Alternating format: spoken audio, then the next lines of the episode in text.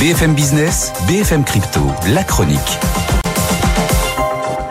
Et Antoine, on sort d'une semaine folle hein, sur les cryptos. On a atteint quand même les 34 000 dollars pour le Bitcoin.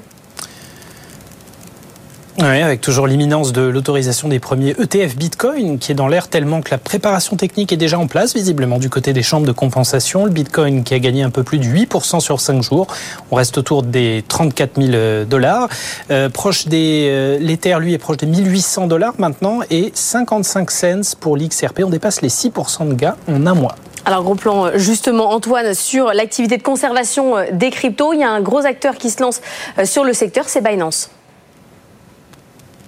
Oui, à croire que le géant du trading, un petit peu en difficulté, il hein, faut le dire sur beaucoup de ces marchés, cherche à se diversifier. Binance qui lance donc un wallet, le BNB Safe. Alors, c'est pas un cold wallet, hein, une clé cryptée physique comme celle de Ledger ou autre. Non, c'est un wallet intégré, dématérialisé, mais qui se veut révolutionnaire car euh, synthétisant différents protocoles de sécurité. Déjà celui de l'écosystème Binance, mais également le protocole Gnosis Safe, réputé euh, chez les spécialistes pour sa fiabilité.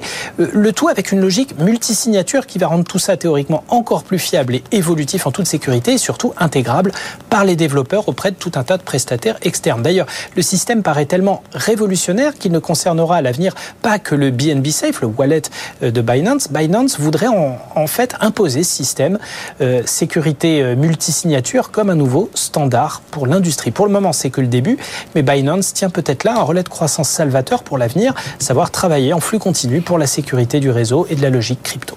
Merci Antoine, on se retrouve après le journal de 7 heures pour un point complet sur les marchés.